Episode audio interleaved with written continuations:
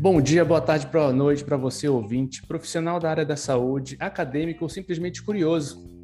Estamos começando mais um episódio do Causos Biomédicos, o podcast das ciências biomédicas. Eu sou Fábio Mota, biomédico, professor, aprendiz de apresentador e podcaster. E no episódio de hoje a gente vai ter um papo para lá de seguro com o doutor Jorge Luiz Araújo Filho, o doutor Biossegurança. Doutor Jorge Luiz é bacharel em ciências biológicas, mestre em patologia, doutor em ciências biológicas, tudo pela Universidade Federal de Pernambuco. Atua como palestrante, é autor de artigos e livros e consultor em biossegurança, produzindo nas redes sociais conteúdos relacionados a esse tema. Tem, can tem canal no YouTube, página no Facebook, uma página gigantesca no Instagram e, mais recentemente, no TikTok. Meu amigo, uma satisfação imensa conversar contigo novamente. Por favor, a palavra é sua. Ah, que legal. Eu que agradeço, né? É, é, professor Fábio, a gente já se encontrou virtualmente, né? É, e é sempre uma, uma satisfação esses nossos encontros, que sempre tem biossegurança envolvida. Eu sou biólogo, né, como você falou, mas tenho uma história no curso de biomedicina, no curso de farmácia, nas análises clínicas atuei como professor desses cursos durante muito tempo. E falando um pouquinho né, dessa, dessa minha história, eu vou começar pela graduação, que tem um insight que eu acho importante para quem está escutando a gente aqui, que é estudante principalmente. Eu, Fábio, é, cursei disciplinas em vários cursos diferentes. Vê, eu estudei na Universidade Federal de Pernambuco e na época ninguém ensinou isso, mas eu já percebia a importância de ter uma perspectiva diferente. E aí, um belo dia, eu saí andando pelo campus e todos os cursos que tinham alguma disciplina relacionada à biologia, ao meio ambiente, eu ia lá e me inscrevia como ouvinte. Então, eu cursei meio ambiente numa disciplina no curso de engenharia. Eu cursei uma disciplina de saúde ambiental no curso de enfermagem. Eu cursei também uma disciplina de turismo e meio ambiente no curso de turismo. Então, isso abriu a cabeça né, para áreas diferentes, para conhecer, me conectar com pessoas de outras áreas, né, que numa situação normal a gente não ia se cruzar na universidade nunca. Então fica essa dica para você que estuda em instituição pública ou privada, procura saber se existe a possibilidade de você cursar uma disciplina em outro curso, para você abrir o seu horizonte. Isso eu acho super importante. Exatamente. Olha que causo. O primeiro causo já biomédico, biólogo, já falando aí é. para a gente como é que as coisas funcionam. E vendo também, né, Jorge, de acordo com essa história que você falou, a gente vê o quanto que isso agrega na nossa formação. Sim. Né? Essa visão ampliada, a maneira como você se conecta com as pessoas, eu tenho certeza que é fruto também desse teu primeiro é, insight de procurar pensar pessoas que pensam diferente daquilo que você estava acostumado a escutar. Isso é muito, muito legal e eu espero aí que quem está escutando a gente pegue essa dica e aplique na sua vida. Sem Isso, inclusive, nenhuma. temos outro exemplo, né? Eu vi que você colocou aqui na sua apresentação, aprendiz de apresentador. Vê, o camarada que já é professor, já é concursado, que os estudantes já diriam assim, né? ah, já está com a vida ganha. E, no entanto, está aqui se disponibilizando, se movimentando, né? A produzir um conteúdo é, desse. Valeu, é isso. É, a gente tem que aprender a todo momento, senão não dá para ficar. E, se tratando de educação e produção de conteúdo né, e de qualidade, no momento que a gente está vivendo em que as coisas precisam ser confirmadas mais de uma vez, né, a gente precisa realmente encontrar uma linguagem para chegar no nosso interlocutor e fazer com que essa comunicação seja é, muito eficiente. E ó, eu vou, como eu estou aqui na tua frente, e não só por conta disso, a gente já se encontrou algumas vezes e eu já te falei isso, a maneira como você se comunica é uma maneira que inspira muita gente. Certo? Fábio, tu não sabe, eu era extremamente tímido. Eu, eu fui aquele jovem que andava na escola com o ombro para frente, assim, curvado, com vergonha, né? Andava assim, olha, olhando para baixo. Até que quando chegou na faculdade eu percebi que ou eu destravava isso, ou é, o mundo ia me engolir, né? Eu ia ficar ali, ó, a vida toda. Demorou. Não foi imediato, não. Eu terminei a graduação, mesmo tendo essa iniciativa de correr atrás de cursos é, para cursar alguma disciplina como ouvinte, é sempre muito quietinho, né? Inclusive, quando eu terminei a graduação, um amigo meu, que hoje é meu compadre, ele era coordenador de curso. Começou com curso técnico, ele coordenava, e ele ficou me chamando: vem dar aula aqui, eu tenho uma disciplina para você. E eu passei dois anos enrolando ele, com vergonha de encarar uma turma. Né? Então, assim, eu sei que muitos de vocês que estão escutando a gente tem isso também, né? Essa questão de ser mais introspectivo, de ser mais tímido. É, se desafie a sair dessa casca, porque hoje, no mundo que a gente está vivendo, relacionamento é o segredo de tudo. Relacionamento. Sem dúvida alguma. É e Jorge, quando você se inscreveu, eu era exatamente assim também. Assim, e essa necessidade de, de poder, não, peraí, eu, eu tenho que tenho que construir aqui a minha sombra, tenho que plantar minha árvore, tenho que fazer com que ela cresça para que um dia eu me encoste nessa sombra aqui. E realmente é desse jeito, a gente faz essa é, essa transformação na vida da gente e que tem reflexo na vida profissional, enfim, no pessoal e em tudo. Né? Essa história também é bem interessante porque ela eu tenho certeza absoluta que vai inspirar aí muitas das pessoas que estão escutando a gente a se tornar um pouco diferente.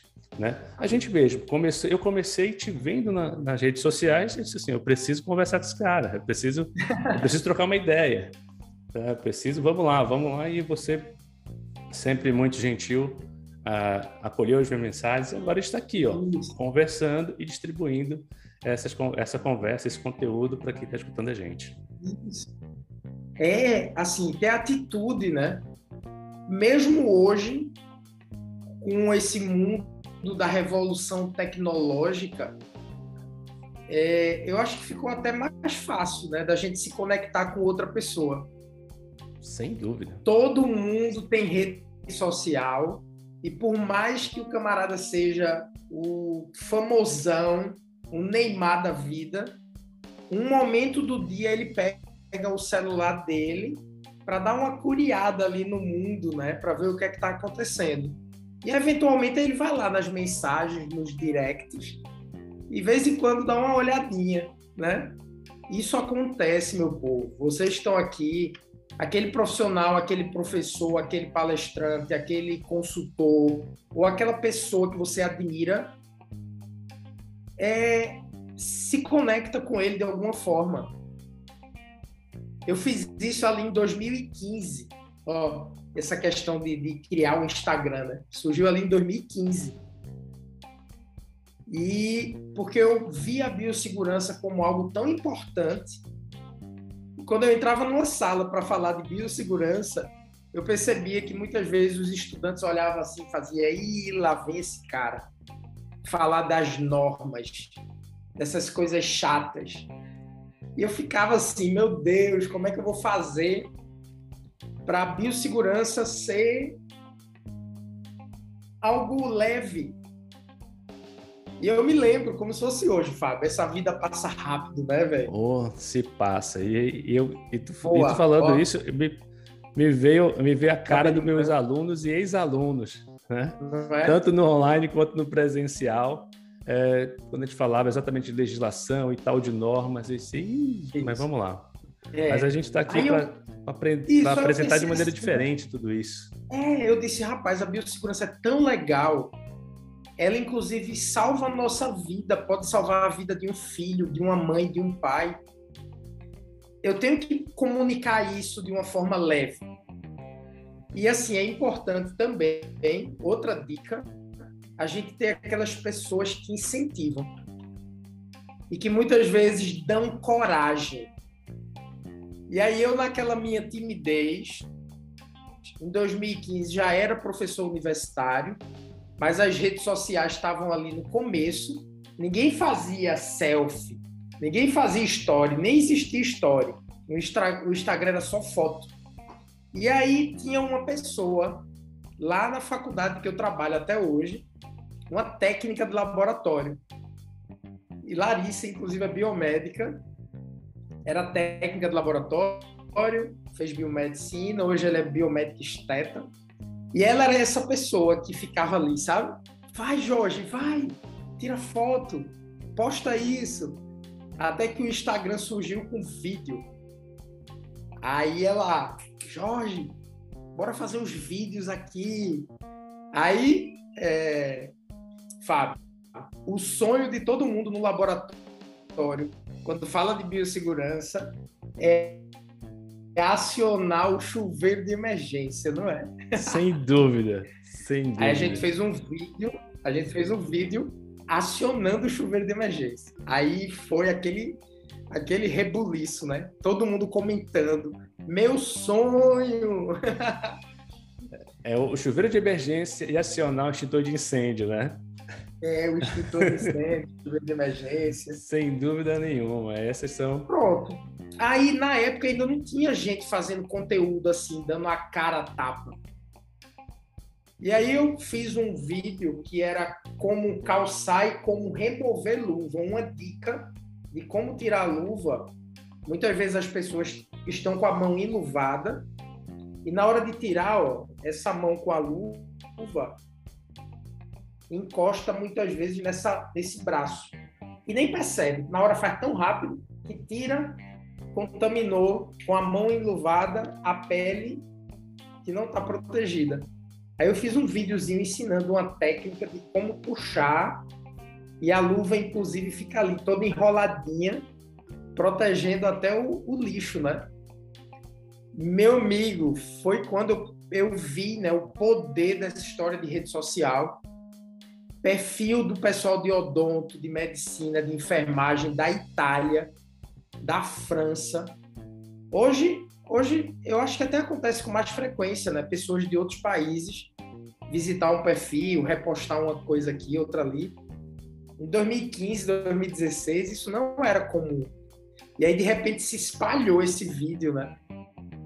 E aí eu digo, pronto, vou falar de biossegurança para as pessoas perderem aquela impressão que é chato e para elas verem que dá para colocar em prática. Aí essa foi a virada. E eu te falo, tá? Eu vi esse vídeo. Tu viu esse eu vídeo? Eu vi também? esse vídeo aí, tá bom? Ensinei para é meus alunos como é que é, sem a sua referência, né? É antigão, uhum. Exatamente. Eu já tô, eu já tô como professor de biossegurança há alguns bons anos, certo? E é sempre bom ver essas inovações, porque a gente realmente, a primeira, primeiro de tudo é que há um tempo atrás, você bem sabe, a literatura sobre biossegurança era meio escassa. Primeira coisa, em português, né? Era meio escassa. Então a gente acabava nas nossas aulas traduzindo alguns artigos, alguns outros livros de fora para poder oferecer um conteúdo um pouco mais abrangente.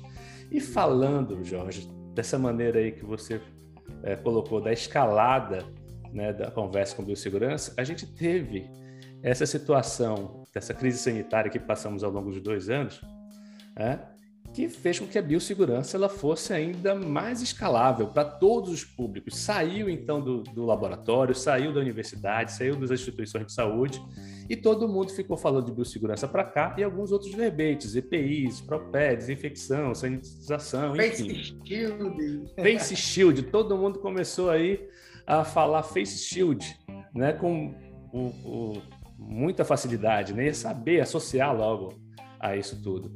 É, para a gente deixar isso para outros ouvintes, para os nossos ouvintes curiosos, fala a definição da biossegurança para gente. Massa. Eu gosto de uma definição que diz assim, que biossegurança é um conjunto de cuidados, de medidas que são funcionais e dinâmicos. Se a gente for lá para o começo da pandemia, Exatamente. ficava aquela dúvida, né? Como é que destrói o vírus? É água sanitária? Qual a concentração? A máscara, pode lavar? Não pode? E a biossegurança vai aprofundando, estudando, pesquisando, e ela é dinâmica.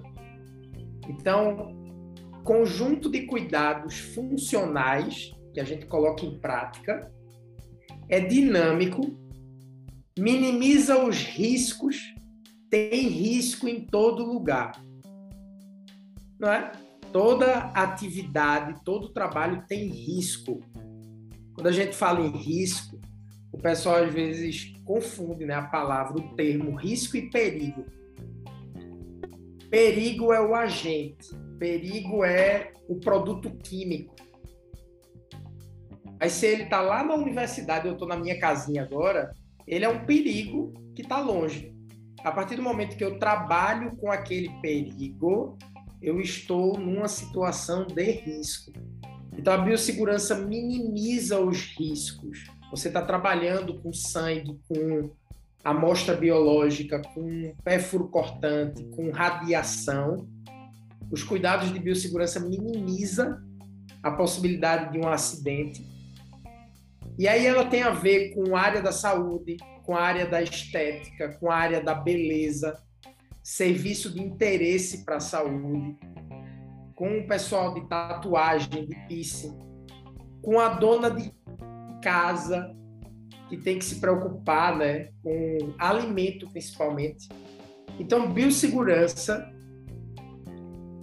associada com segurança no trabalho, né, que é algo que a gente já pratica há milênios, sendo que a biossegurança, esse bio, veio ali em 1970, 80, quando surgiu o vírus da AIDS, que a gente começou a ficar mais atento para os riscos biológicos também. Aí foi que surgiu essa essa areazinha ali da segurança no trabalho com essa perspectiva mais voltada para o microorganismo. Então, Fábio, eu, costumo dizer assim que todo mundo aqui já teve uma primeira professora de biossegurança. Vovó. Sem, sem dúvida alguma. Então, olha, você que está aqui escutando a gente, me fala, eu quero que vocês respondam, tá? Me fala o que sua avó dizia quando você chegava em casa depois de ter vindo do cemitério. Imagina, você foi acompanhar um velório de alguém, de algum familiar, de algum, alguma pessoa conhecida. Quando você chegou em casa, o que é que sua avó falou? Ela já gritou lá de dentro: Menino, deixa o sapato aí fora, corre para tomar banho e bota a roupa ali que eu vou lavar com sabão amarelo. Vovó falava isso quando a gente chegava do cemitério, quando a gente chegava do hospital. E por que agora você aí, estudante de biomedicina, de farmácia, de odonto, de medicina, profissionais, técnicos, enfim, aqui tem gente de todas as áreas. Por que agora que você está estudando, frequentando laboratórios, que você está trabalhando, frequentando ambiente perigoso, por que agora chega em casa, entra de sapato, deita no sofá com o sapato que veio da rua, às vezes deita até na cama. Então, hoje, a microbiota que tem no mundo é bem diferente da que tinha há cinco anos atrás. Hoje, as bactérias resistentes estão presentes de verdade em quase todo lugar. No ambiente hospitalar, no laboratório, na rua também. Então, a gente tem que ficar de olho ah, mas antigamente comia um biscoito que caiu no chão, a regra dos cinco segundos. a regra dos 5 segundos não existe, é fake news. Rapaz, essa regra, é, é essa regra dos cinco segundos, assim, a gente cresceu escutando isso, né? Não, não, é. Enfim, mas isso, como o professor falou, é um mito, é fake news. Então, pelo fake amor news. do que você acredite, tá bom? Seja Deus, já ou qualquer outra coisa, tá? Exatamente. Não existe. Não. Tá não certo? Existe. E a gente precisa exatamente ter esse cuidado, inclusive porque a gente também tem como você bem falou, é, uma das quando você falou da definição de biossegurança, uma das coisas que me chamou a atenção é que você não usou é, aquele complemento diz que elimina os riscos, porque para mim nunca tem risco zero. Não dá para eliminar. Não dá. Então a gente vê algumas literaturas mais antigas que falam que não minimiza, minimiza e elimina. Diz, Opa, vamos fazer uma vírgula aqui. Não é bem assim. Exatamente. É bem assim. Né? E Jorge, mesmo com essa popularização, né, por conta da crise sanitária que a gente viveu, essa percepção tanto de riscos e perigos é, do nosso cotidiano, como você bem colocou, ela é pouco percebida né, por muitas pessoas. E isso, como você bem colocou, também é, é esses perigos, esses riscos estão presentes na nossa casa, por exemplo.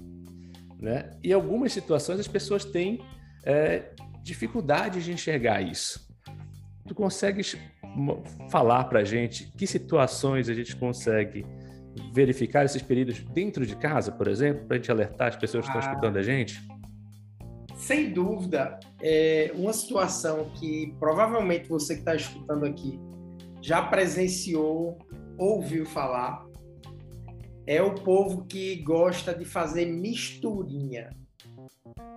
Não é? Oh. misturinha. Misturinha é um perigo. Misturinha é misturar água sanitária com desinfetante, com sabão, joga no banheiro e fecha a porta. Pronto. Ali você tem, né, uma situação super arriscada. Quando a gente mistura alguns produtos, como a água sanitária principalmente, ela forma um gás. Então, água sanitária com desinfetante, dependendo do desinfetante, forma um tipo de gás. Quando você mistura ela com amaciante, tem gente que faz até isso, é outro tipo de gás. Quando mistura água sanitária, desinfetante com amaciante, com sabão, ainda joga um pelinho de cabelo de sapo, é uma, uma poção mágica para acabar com a sujeira do banheiro. Isso é fatal, inclusive. A quantidade de pessoas que são internadas é, por conta dessas misturinhas. Eu tenho certeza que quem está ouvindo a gente aqui, muito está lembrando né, de algum dia que entrou dentro do banheiro que tinha uma misturinha dessa, inclusive deu aquela tontura, né? É, essa misturinha é um bom exemplo. Outro exemplo de biossegurança em casa é a questão da higiene. Higiene com relação a alimentos. É, é comum, é cultural, muitas vezes, se ter pia, a piazinha da cozinha, e ter uma lixeirinha em cima da pia. Não é? Então a gente tem que imaginar que muitas vezes aquela lixeira da pia você tira a tampa com a mão, né, para poder abrir ela. Aí a, a, a, dona de casa ou o dono de casa tá ali, ó, cortando legumes, pega a casquinha do legume, abre a tampinha do lixinho, joga lá dentro. Já contaminou a tampa ali, né, com esse material orgânico. Aí depois vai para o frango, pega a pele do frango, o pedacinho de carne, a gordurinha ali que fez a, a limpeza do bife e você está contaminando a tampinha da lixeira. Os micro-organismos que já existem naquela carne, naquele legume, estão ali se proliferando numa velocidade gigante, porque o ambiente úmido, né, eles amam. E a gente tem então, na verdade, a lixeirinha em cima da pia, um foco que está espalhando contaminação para os alimentos. D de doença, T de transmitida, A de alimento. DTA, doença transmitida por alimentos. Inclusive, tem um caso recente da, de uma marca de chocolate super famosa, caríssima. Acompanhei. Chocolate contaminado com salmonela. Tem um caso antigo de o melhor restaurante do mundo. Vê? Imagine, você sai daqui, vai lá para Noruega e vai ter uma refeição no melhor restaurante do mundo, super caro, e sai de lá direto para um hospital com uma infecção. Isso aconteceu. Resort em Pernambuco, um hotel de luxo, onde num congresso que estava tendo lá, serviram um alimento e o alimento também estava contaminado. Inclusive, teve até vítima fatal, uma criança. Então, casos de doença transmitida por alimentos mata milhões de pessoas no mundo todos os anos. Doença transmitida por alimento e água contaminada juntando milhões de pessoas mortas. Então, biossegurança é para nossa casa sim, o cuidado com o alimento, com o banheiro, com a limpeza, com aquela moça que gosta de fazer a unha em casa, que usa aquele alicate, que muitas vezes corta a pele e bota na farmacinha e deixa ali, e daqui a uma semana vai fazer novamente. Então, esses cuidados não é só para ambiente profissional, né? A gente tem que ter esses cuidados em casa também. Sem dúvida. E uma das coisas que eu acho mais é, que eu acho mais difíceis da gente prevenir, inclusive, é, desses riscos que a gente tem domésticos, são os riscos de acidentes. Isso. Primeiro, porque nós, como bons brasileiros, adoramos uma gambiarra. Né? E como fala o Leão do canal do Leão, do Leão e da Nilce, ele fala o seguinte: gambiarra a gente aceita, a gente não aceita a derrota. E aí a gente fica fazendo aquele jeitinho dali, colocando a escada com calça um pouco diferente, enfim, colocar um terreno está acidentado, não, a gente coloca um calço aqui, vou trocar isso aqui, e aí acaba acontecendo esses acidentes. É, dos riscos que a gente apresenta, né, laboratoriais, laborais, esse é um dos mais difíceis de serem é, identificados, na minha opinião. Não sei se tu, se tu concordas ou não comigo, mas justamente por conta que a gente se acostuma com aquela situação, aquela situação do não ideal. Não, é assim mesmo, vamos lá. E isso acontece na casa da gente também. Né? Eu tenho certeza que tá, qualquer pessoa que está escutando a gente aí tem no mínimo uma gambiarra aí na sua casa. Então toma cuidado, por favor, e tenta minimizar esse risco também. Né? Isso. É identificar ponto que pode escorregar, né? Se o piso está escorregadio e você não consegue substituir, vende em, em lojas de material de construção uma fita que é uma lixa. Então você coloca ali, né? Naquele piso escorregadio, naquela escada. Se tem um batente que não dá para você tirar e ele muita gente que já foi ali na sua casa leva uma topada ali. Você pode sinalizar, cola uma fita, pinta uma faixa amarela, laranja então, quando a gente começar a incorporar esses cuidados, né, de segurança, de biossegurança, de prevenção, de higiene, nossa vida vai ser mais segura, né? Vai ser mais longa, inclusive. Sim, é, é uma das coisas que, que a gente que trabalha com biossegurança, é, a gente tem é, muito ligado a gente, intimamente ligado com essa percepção do risco. A gente, quando está andando na rua, eu sei que você é assim, está é, andando na rua e está observando o que, que tá, pode estar acontecendo, que ah, bom, aquilo ali pode dar alguma confusão, é melhor me afastar, Isso. enfim. E a gente, dos mais diversos riscos aí que, que, nos livramos tendo essa percepção, né? E muito, é muito interessante que essa percepção, né, ela foi, ela começou a ser encarada, é, ou melhor dizendo, levada em consideração por muitos prestadores de serviços, principalmente aqueles que realizam os, os procedimentos na área de saúde, né, que trabalham com produtos da área de saúde. Eles começaram a prestar atenção além daqueles protocolos de biossegurança relacionados à pandemia, mas sim a legislações específicas, como, por exemplo, as relacionadas à desinfecção, esterilização e do gerenciamento de resíduos. Né? E isso a gente começou a observar que nesses prestadores também começou a ter uma mudança nesse mercado, uma mudança desse comportamento e essas pessoas começaram a ganhar um pouco mais de notoriedade e, consequentemente, né, mais clientes. Isso você percebeu isso também, Jorge? Você que vive nesse meio, está aí nas feiras, o que, você tem a falar para a gente sobre isso?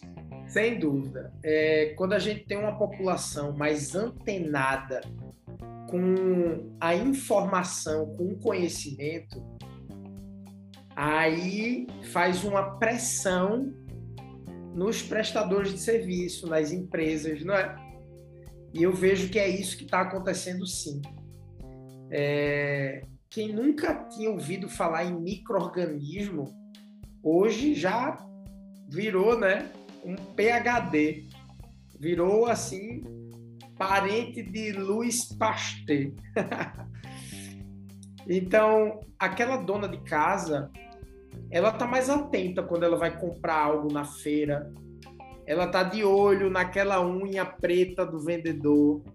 Ela já escolhe o outro aspectos de biossegurança, de higiene, agora ressaltam aos olhos de quem consome o serviço, de quem consome o produto.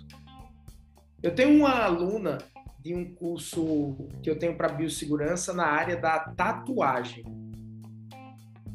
E ela a gente fez uma live um dia desse, ela fez um depoimento que eu achei super interessante, uma coisa que eu já venho falando há muito tempo que a biossegurança eleva a sua imagem profissional, eleva a qualidade e o valor do seu serviço.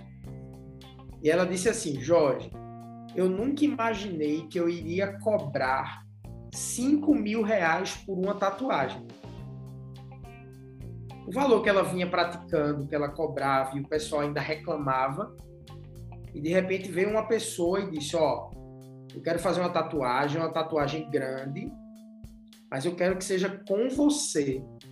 Porque você, eu estou vendo lá na sua rede social, você está postando, está mostrando que dificilmente eu vou sair de uma sessão de tatuagem com você com hepatite, com HIV. E ela, né, fez, cobrou o valor e o cara pagou feliz da vida. Então, você que trabalha com alimento, você que é da área da saúde, você que é do serviço de interesse para a saúde, área da beleza, né? Algumas áreas da estética. A estética tem área que é da saúde, tem área que é de serviço de interesse para a saúde. Então, sem dúvida, incluindo biossegurança no seu, inclusive no diálogo, né? Naquela conversa com a paciente, com a cliente, mostrando é, realmente que você segue essas normas, né? Como você falou aí, RDC são as normas da Anvisa, as resoluções da diretoria colegiada, tem as NRs, N de norma, R de regulamentadora, que é do Ministério do Trabalho. Então essas normas a gente precisa conhecer eu vejo, Fábio, muito empreendedor, muito empregador que não conhece essas normas. O cara tá ali, ó, correndo o risco de a qualquer momento receber uma visita da vigilância sanitária ou de um perito do ministério, né, caso tenha algum problema, alguma denúncia naquele espaço. E olhe que a quantidade de denúncias, ó, só subindo. Subiu exponencialmente, principalmente nesse momento de pandemia, que as pessoas estão mais atentas, têm o conhecimento. Então, é, eu falo assim, eu ensino biossegurança, né? Atualmente eu ensino para o curso médico, mas eu já ensinei para vários cursos. Eu ensino no curso também de biomedicina na pós-graduação, nutrição, e eu falo assim: de duas, uma.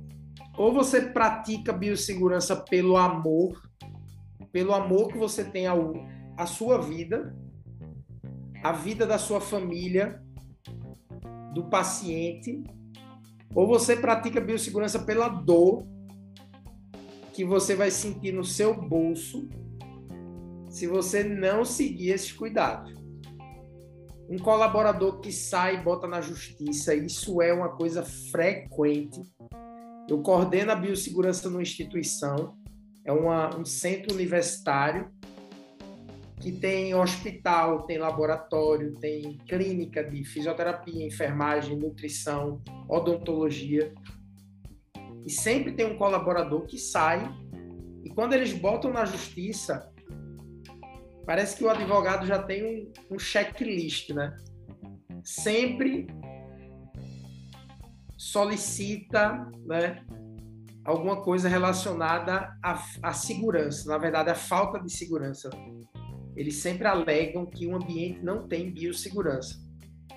E quando o perito chegar lá, aí você vai perceber, principalmente quem estiver aqui que for empreendedor, se você não tem tudo registrado, se você não oferecia treinamento para os seus colaboradores, se o EPI que você entregava, você não pedia para ele assinar o termo de entrega, aí você vai ver o tamanho do, do prejuízo, né? Então, seguir biossegurança pelo amor, pelo respeito ou pela dor, pela dor do bolso que vai esvaziar. que infelizmente essa via da dor acaba sendo a mais frequente e a mais é. eficiente, não é? E, e você falando aí, eu estava me passando pela cabeça, né? Como você falou, a grande quantidade de pessoas que acabam levando em consideração esses aspectos para jogar uma instituição, uma empresa, seja lá o que for, na justiça. E eu comecei a ver, para quem está escutando a gente aqui, que isso é uma baita oportunidade de negócio, principalmente para esses estudantes, né? Fazer essas orientações, fazer esses levantamentos, Sim. exatamente para proteger a empresa. Né? Então, o mercado. na área de biossegurança. Exatamente. É uma área então, na verdade é para todo mundo, né? Uhum. O pessoal da biomedicina pode entrar forte nisso. O pessoal de qualquer área, da nutrição, vai prestar essa consultoria para a área de alimentos. Pessoal que trabalha com a área de estética vai voltar ali para a área da estética. Eu falo de biossegurança super ampla. Você vai ver no meu Instagram ali, Jorge falando de biossegurança relacionada a alimento relacionado à clínica, a hospital. Eu acho que porque eu tive uma, uma oportunidade, primeiro, de coordenar a biossegurança de uma instituição que é plural. É um centro universitário, uma faculdade né, gigante, é no sertão, e eu trabalho lá há 15 anos.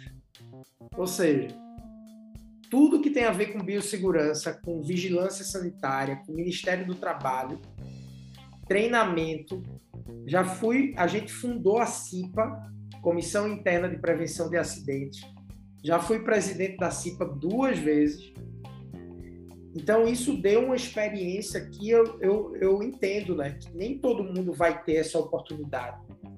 E como você falou, o camarada que vai se especializar em biossegurança, para prestar consultoria, ele vai se especializar no nicho dele, né? Na área da beleza, na área da estética, para salão de beleza, para lanchonete.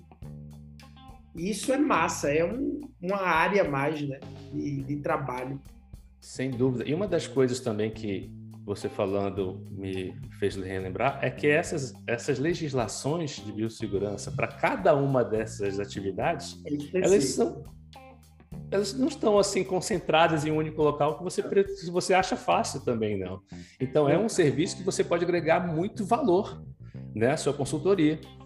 É, como você bem, bem falou, assim, é muito é, é, é muito importante, primeiramente, né, de alguém, um empresário, uma instituição, como você colocou, contar com alguém com essa experiência é fundamental. Isso não vai virar custo, isso vai virar um investimento sem dúvida Sim. nenhuma, e vai se pagar muito rapidamente à medida em que não se tem problemas, por exemplo, na justiça com colaboradores que saíram.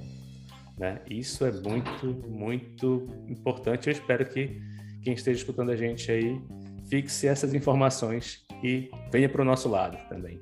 Isso, e qualquer dúvida, né? É, manda mensagem para a gente. Que a gente tá ali para compartilhar. Pra... Muitas vezes o camarada não sabe o caminho, né? Como é que eu faço isso, Jorge? Como é que eu chego nesse, nesse ponto de ser um consultor nessa área? A gente vai compartilhando né, nossa jornada. Uma das coisas que eu vejo mais frequente que de, e de vez em quando chegam ex-alunos comigo perguntando como é que funciona é o plano de gerenciamento de serviço de resíduos e serviços de saúde. É uma, o mais frequente quando eu vejo esse professor, eu fui seu aluno, eu já sei até o que é, mais é. ou menos. É, isso daí é bem, bem interessante. Eu recomendo, eu, eu acabo levando para outros ex-alunos também que sabem fazer e acabam prestando esse tipo de serviço. Né? Isso é, é muito interessante. Eu tenho um artigo que a gente publicou numa revista que o título é assim: é, Cuidados de biossegurança. Ficar só no papel não vale. e o plano de gerenciamento de resíduo é isso, muitas vezes, né? O camarada contrata alguém, o cara manda um PDF com um documento, ele imprime, bota na gaveta e tchau. O extinto PPRA também, né? O é. Plano é. de Prevenção de Risco Ambiental. Muitas vezes o camarada imprimia, colocava na gaveta e tchau.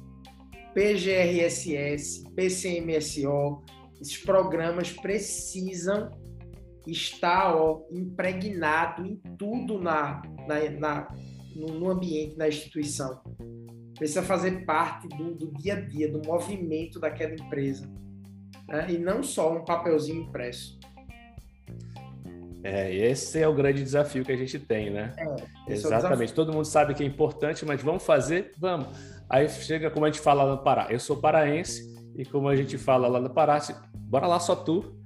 E aí. É, pronto. É assim. Vamos fazer, bora lá só tu. E aí é. tem que, acaba tendo que resolver. Jorge, agora falando ainda de biossegurança, mas trazendo um pouco mais para o cenário que a gente viveu nesses últimos dois anos, estamos vivendo ainda, né? De toda essa confusão, dessa crise sanitária e pandemia, vivemos a história, né? E estamos fazendo história também, né? Afinal de contas, a gente participou ativamente aí da divulgação da biossegurança, você numa amplitude muito maior, sem dúvida nenhuma, e somos gratos por conta do teu trabalho, é, que com certeza ajudou muita gente e preservou a integridade aí de muita gente, a saúde de muita gente também. A gente, como falado anteriormente, a gente acabou reavivando essa questão da biossegurança, que fez com que ela fosse popularizada por conta da pandemia, né? E aí eu sempre me faço o seguinte questionamento: teremos outras. Teremos. Não sei de que. É teremos outras. E aí, será que a gente aprendeu a lidar com uma situação dessa? Será que a gente consegue ser mais assertivo na próxima? Queria saber a tua opinião ah, sobre isso. É uma enrascada, é, eu sei, tá? Desculpa, mas é, eu preciso perguntar. É, assim, que vão vir outras certamente. E não vai durar 100 anos para chegar. Pelo menos é o que a estatística mostra para gente.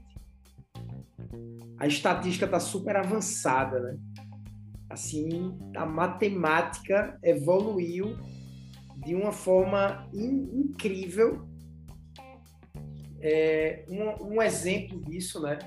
É, teve um avião que desapareceu no oceano e gastaram milhões de dólares uma movimentação incrível de pessoas e de recursos para encontrar a caixa preta do avião.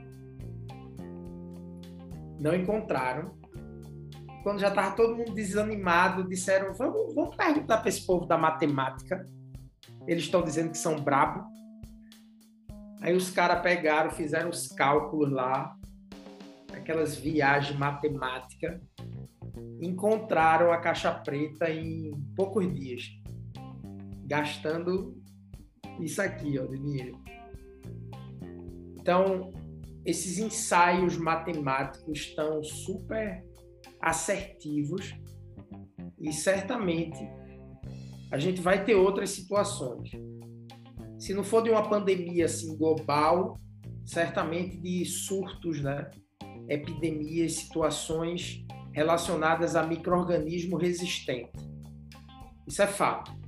É quando você me pergunta, será que a gente vai conseguir responder de uma forma mais assertiva? Aí eu pergunto agora para você novamente.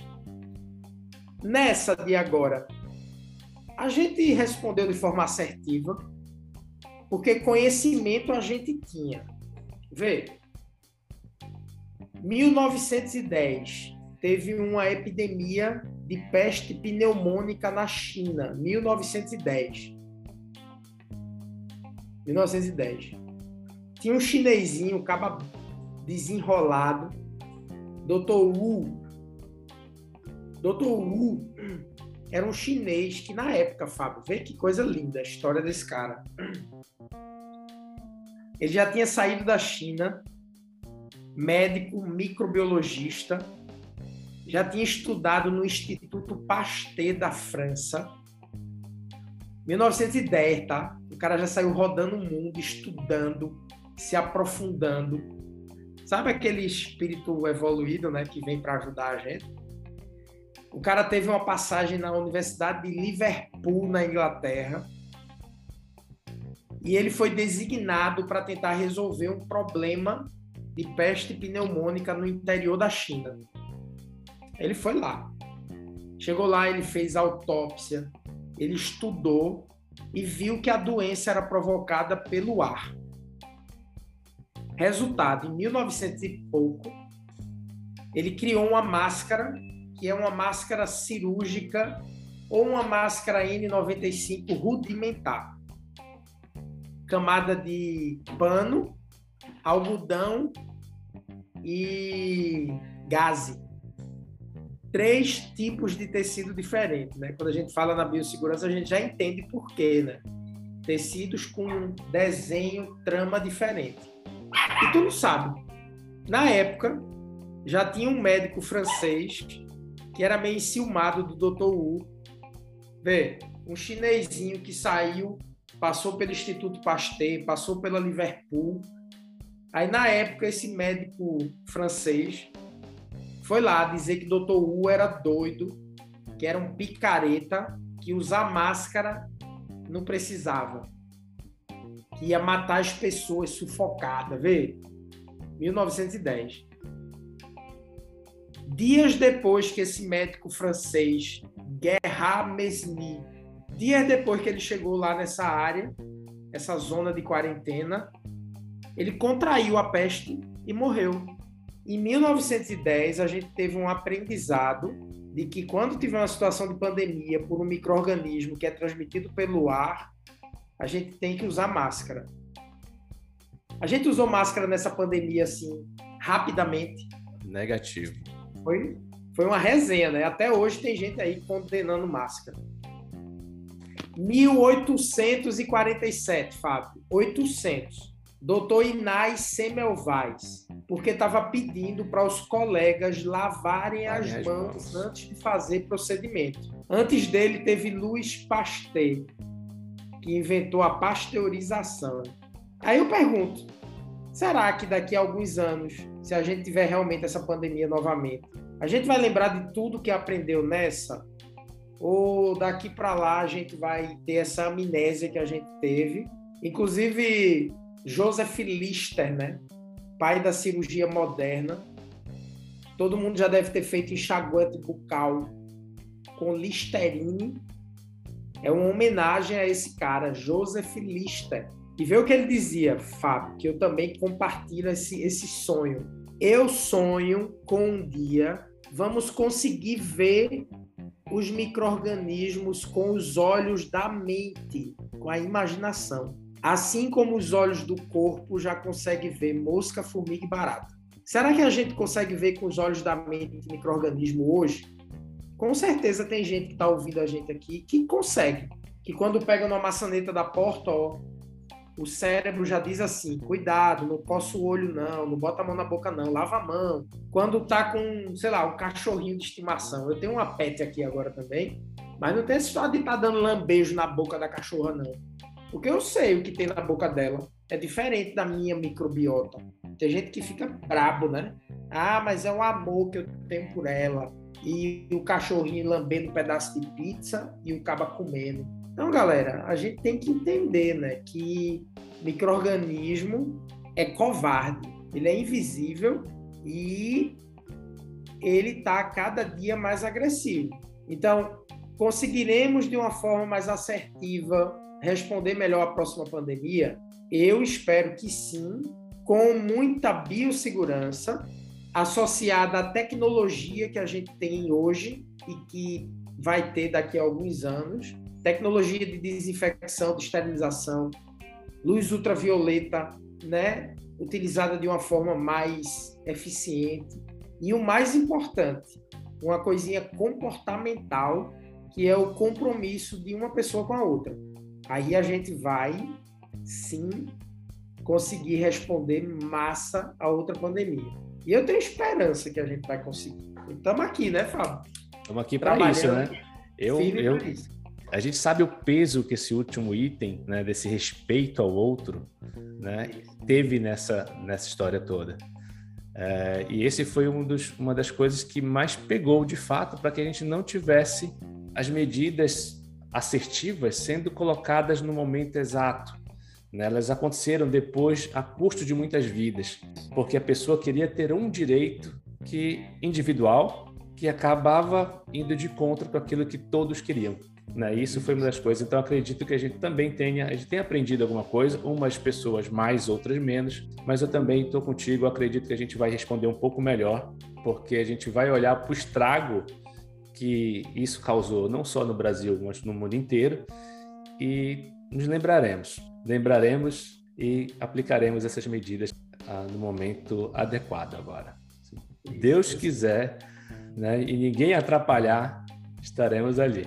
Esse é o grande é, momento. Com a doença perdendo a força, aqui, tanto no Brasil quanto no mundo, embora que no mundo já tenha alguns surtos localizados, como na China ainda, né? Como a gente pode ver aí por alguns lockdowns. É, como é que a gente, a gente não pode sair aí todo mundo tirando máscara, todo mundo é, abolindo de uma vez aquelas medidas que protegeram, que nos trouxeram até aqui esse momento, ao longo de dois anos, estamos aqui, amém, né? E como é que tu vê isso? Qual cuidado que a gente tem que ter ainda? Eu confesso para você que eu tá difícil desapegar da máscara. Sabe? Tá difícil desapegar da máscara. Eu já faço algumas, alguns ensaios em locais, em locais abertos, mas em local fechado eu confesso que ainda tento, mas hum, algo é mais forte do que eu ainda para Exatamente, eu também. É a cidade que eu ensino já liberou máscara. Essa semana eu já tive aula. Devia ter eu e mais, sei lá, 10% da turma de máscara, o resto sem máscara. É... Inclusive, a pandemia não acabou. Notícia de, da OMS há seis horas atrás. No entanto, devido ao comportamento imprevisível da Covid-19 nos países, devemos continuar em alerta aí bota entre aspas aqui palavras do, do, do, diretor da OMS. Longe de ser o momento de baixar a guarda. Esse é o momento da gente trabalhar ainda mais para salvar vidas. Então, é mais ou menos assim. É, medidas de biossegurança, eu faço um paralelo sempre com a flor. Todo mundo já viu uma rosa, não uma flor. Uma flor é formada por várias pétalas. A nossa proteção é como se fosse uma flor formada por várias camadas, várias pétalas. Uma pétala é usar máscara, mas outra é lavar a mão, outra é usar outros equipamentos, outra é respeitar o outro, ter compromisso com a saúde do outro, outra é tecnologia, outra é ambiente de trabalho afetuoso, fraterno. Várias pétalas. Pode tirar uma ou outra, entendeu? A minha preocupação é que o nosso país a gente não tem uma cultura de segurança, não tem. A cultura a prevencionista assim, realmente aqui é erro básico, né? Erro básico. Então, para você ter ideia, na Holanda, há muitos anos atrás, Fábio, quando o indivíduo viaja para alguns lugares e já é conhecida a presença de bactéria resistente, por exemplo, o cara vai ali para o leste europeu, para a China, para a África. Quando o cidadão da Holanda volta, ele fica sendo acompanhado fazer exames laboratoriais periódicos, exame microbiológico, exame de fezes, para fazer um monitoramento para ver se aquele cara não trouxe bactéria resistente. Isso já acontece há anos. Entendeu? Aí, por exemplo, eles publicaram, os holandeses, um artigo na revista The Lancet, falando exatamente né, sobre essa questão de monitorar, ver esgoto, monitorar água residual. Eles fazem um monitoramento no aeroporto de Amsterdã, monitorando quais são os vírus, bactéria que está chegando, que está saindo. Então, dá para um, uma sociedade dessa liberar máscara tranquilo? Porque tem outras medidas, entendeu? O problema é que aqui a gente não tem outros cuidados e a gente vê que tem uma mistura né, entre uma situação sanitária com a situação política e vira um, uma confusão danada. Então, eu acho que a gente precisa ter cuidado, atenção. É, cada um, eu acho que o momento agora é de cada um ir identificando e avaliando o seu risco individual. Não tenham vergonha de continuar usando máscara quando for necessário. E também eu convido a você dar uma flexibilizada para que eu percebo que ainda tem umas pessoas naquele movimento de estar em casa ainda guardado, não sair de casa. Às vezes o pessoal manda mensagem assim, eu digo, não, vá. Você quer ir para esse restaurante? Vá. Agora procure ficar sentado num ambiente aberto, ventilado, né? Então, pela situação nos hospitais, a gente consegue se arriscar um pouquinho mais, porque se der alguma coisa errada, né? Se a gente contrair a doença, pelo menos tem leito disponível para a pessoa ser tratada. E uma das coisas muito diferentes que tinha, que a gente não contava, né, no início de tudo, é a vacina também. A nossa cobertura ah, vacinal tem avançado e que permite sem a gente ter alguma flexibilização Isso, sem muito é. medo. E eu concordo Graças a ela que a gente está aqui. Né? Exatamente. nesse momento é mais ameno, né? Sem dúvida. Exatamente. E esses locais onde a gente viu que a coisa apertou ainda, né? É, são duas situações. Ainda não se sabe se essas cepas elas saíram do, fizeram escape vacinal ainda, no caso da China, mas ainda temos uma, uma grande parcela dessa, dessa, desse pessoal que é anti-vacina. E eles é que estão é. penando. Por conta deles, justamente por conta desse direito que o cara tem individual, isso. é que a gente, no coletivo, ainda acaba é, pagando por isso. Né? Então, esse que é o grande problema. E, Jorge, além de divulgar a biossegurança das redes, né, muito bem divulgada, como eu já tinha falado anteriormente, você participou recentemente da elaboração de um livro sobre o tema, né, dando ainda mais riqueza agora que nós temos um, um, mais autores né, publicando em português sobre biossegurança. Eu queria falar, que você falasse um pouquinho sobre o livro que você participou. Ah, Inclusive, os meus alunos já, já têm é, acesso, tá? É, o povo baixar. Tiveram prova hoje, inclusive, muito provavelmente estudado por ele. Olha, o livro, ele é gratuito, né? Quem tiver interesse, vai lá no meu Instagram, Doutor Biossegurança. No linkzinho ali no perfil da bio, na descrição da bio ali, tem um link que você entra numa, numa página e o primeiro link é exatamente o, o, o link direto para baixar o livro gratuitamente. É um livro que foi publicado pela Universidade Federal de Pernambuco, junto com a professora Betânia Mello, uma professora que, ó, 2006 eu ministrei um treinamento de biossegurança para a universidade. Assim, eu estava no mestrado, meu orientador era da era de uma pró-reitoria, e ele disse: Jorge, você está falando tanto de biossegurança, eu vou lhe dar uma oportunidade, você fazer um treinamento de biossegurança para técnicos e professores da universidade. E foi um curso de 90 horas, ou seja, um curso extenso. Muito extenso. E a gente teve ali toda terça-feira um, um, um, contato né, com a biossegurança. E surgiram essas parcerias. A professora Betânia é, é professora da universidade, junto com dezenas de professores, dezenas. Esse livro está construído ali em oito capítulos, onde a gente fala de biossegurança de uma forma geral, medidas de precaução, equipamento de proteção, CIPA, faz uma reflexão sobre biossegurança em tempo de pandemia, fala sobre bioterrorismo, né? Que é algo que está super recorrente no mundo. A questão do antrax, né? Que foi um marco ali, o começo dessa questão de bioterrorismo e risco biológico. Ah, fala, tem um capítulo de vacina, um capítulo sobre ergonomia, profissional da área da saúde, também para a questão mental, né? Sim. Pelo Ministério, sim. o risco psicológico está dentro ali do risco ergonômico, o amarelinho. Que é outro difícil de reconhecer, né? Total. Organismo geneticamente modificado, né? Quando fala de biossegurança, tem esse marco histórico do transgênico, né? Que inicialmente a gente falava de biossegurança aqui, estava sempre associado essa questão do transgênico, agora a gente volta mais para essa essa parte do trabalho, né? E o gerenciamento de resíduos. Então, é um livro gratuito, super fresquinho, né? Tá atual, publicado agora em 2022. E quem quiser ter acesso, entra lá no link da bio, que você vai direto para o, o site da biblioteca da UFPE, você consegue baixar ele lá. Não perca a oportunidade eu não Isso. perdi assim que eu vi a publicação do meu amigo Jorge. Foi logo lá no direct, por favor, Jorge, manda para nós aí. Eu, eu quero, tá certo? Se eu fosse Nossa. você, eu não perdia. Eu já dei uma estudada no livro.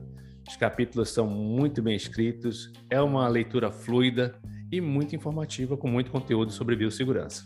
Vale muito a pena. Recomendo demais. Jorge, mas para a gente encaminhando já para o final, o papo, o papo quando é bom. É tá? bom, né? É, e desse assunto, particularmente eu gosto demais, é. é. fluindo, acaba fluindo que a gente nem vê o tempo passando.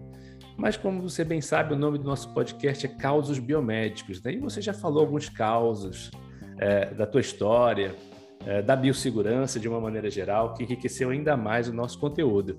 Né? É, mas eu queria perguntar uma coisa para você. Tem algum caso, seja com a biossegurança ou seja com um professor, que te tocou ao longo da tua carreira? pode dividir com a gente? Ah, tem um, tem um que é particularmente especial. É em 2009, ou seja, eu estava no começo da vida como professor universitário. Eu já era professor do curso técnico. Depois eu comecei no curso universitário, acho que ali em 2007.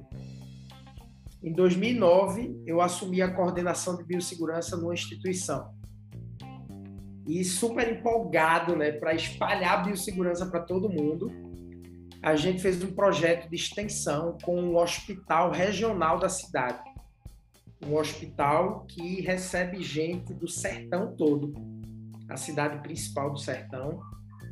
E teve um caso, quando a gente chega num hospital para fazer uma adequação de biossegurança às normas, é a gente faz aquela aquela dá aquela andadinha, né, para ir pontuando tudo para sugerir mudanças. Quando eu cheguei no hospital, percebi que tinha tinha a questão de, de mofo na parede, que a gente solicita que faça ali um reparo. E tinha muita imagem, quadro com a moldura grossa de madeira, cheio de traça de teia de aranha em lugares críticos no hospital. Quadro com foto de Jesus e do outro lado o governador do estado.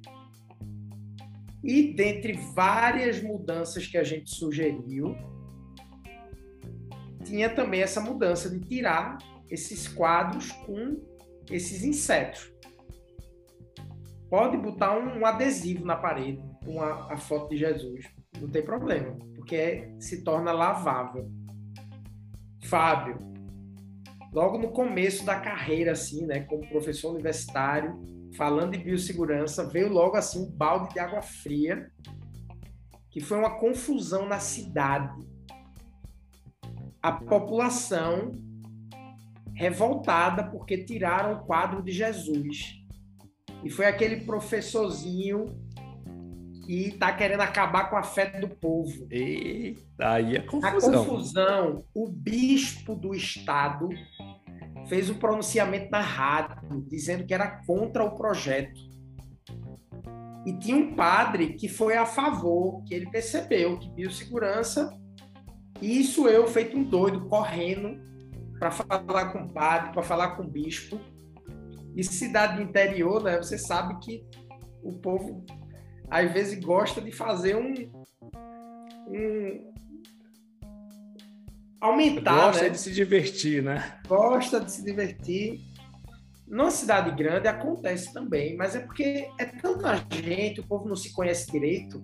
Numa cidadezinha menor, as pessoas se conhecem, aí começa aquele negócio a ganhar corpo, né? E aquilo se tornou um embate.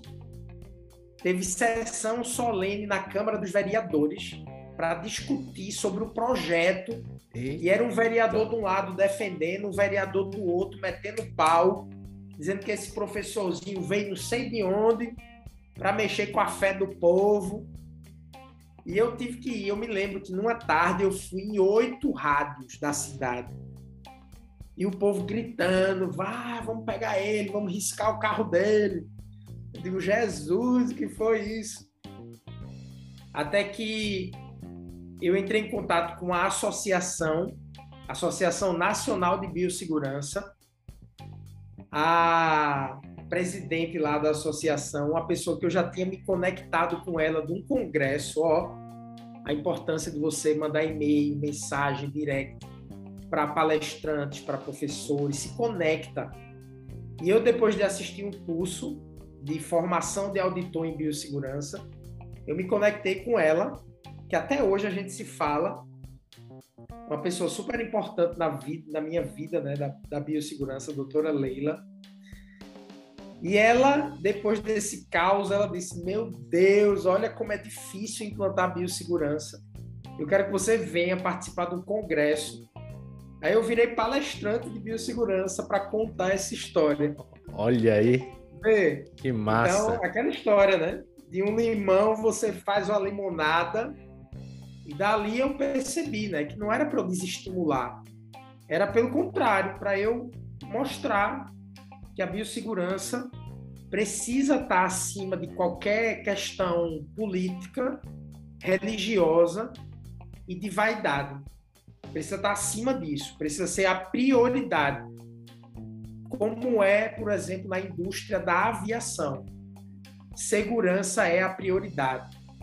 Não, mas eu sou artista de Hollywood, eu sou o mais famoso do mundo e eu vou voar sem o cinto de segurança ele não voa.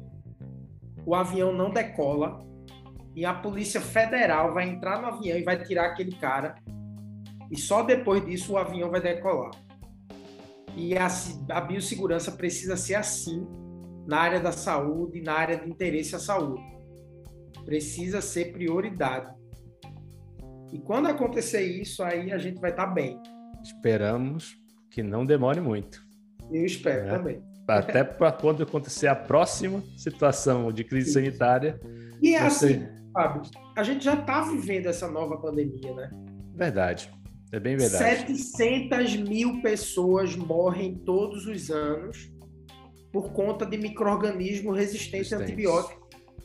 700 mil pessoas. E esse número vai pular para 10 milhões em 2050. Então, pode nem vir essa pandemia estruturada com o nome pandemia e a gente em casa com medo dela. Na verdade, nem precisa vir, porque ela já está aqui. A gente já está vivendo ela. Né? Então, é... temos que mudar comportamento. Isso é mais insidiosa. Nada de jaleco de rendinha, por favor, quem está ouvindo a gente. Nada de jaleco de rendinha.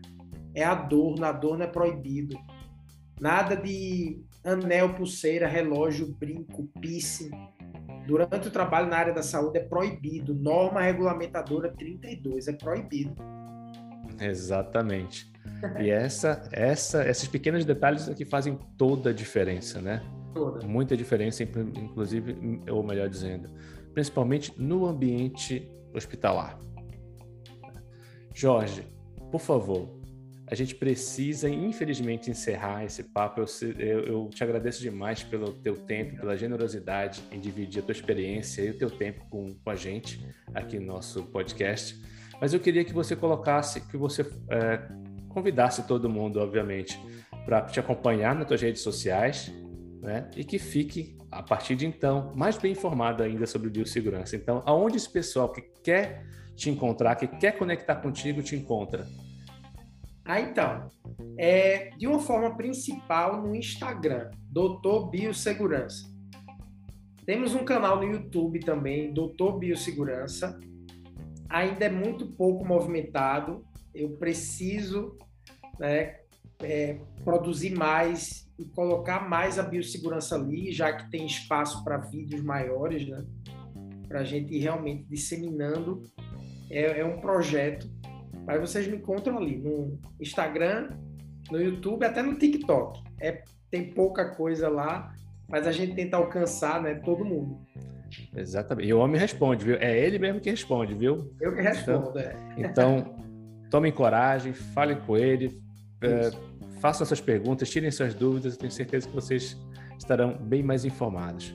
Jorge, mais uma vez, muitíssimo obrigado pelo teu tempo, por esse papo maravilhoso, esse papo bioseguro.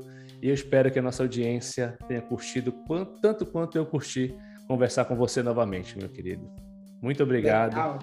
E que a gente se encontre aí brevemente, pessoalmente agora, né? Para colocar esses papos bioseguros em dia. Muito obrigado Muito a todos tá, por ficarem até aqui escutando o nosso convidado e a mim também. Não se esqueçam, nós também temos um perfil pequenininho ainda lá no Instagram, né? Arroba Causos Biomédicos. E se você quiser acompanhar as novidades do nosso podcast, pode acompanhar por lá. E aí, gostou do papo? Comenta lá no nosso Instagram, deixa tua opinião, deixa um salve, compartilha com a galera. Valeu!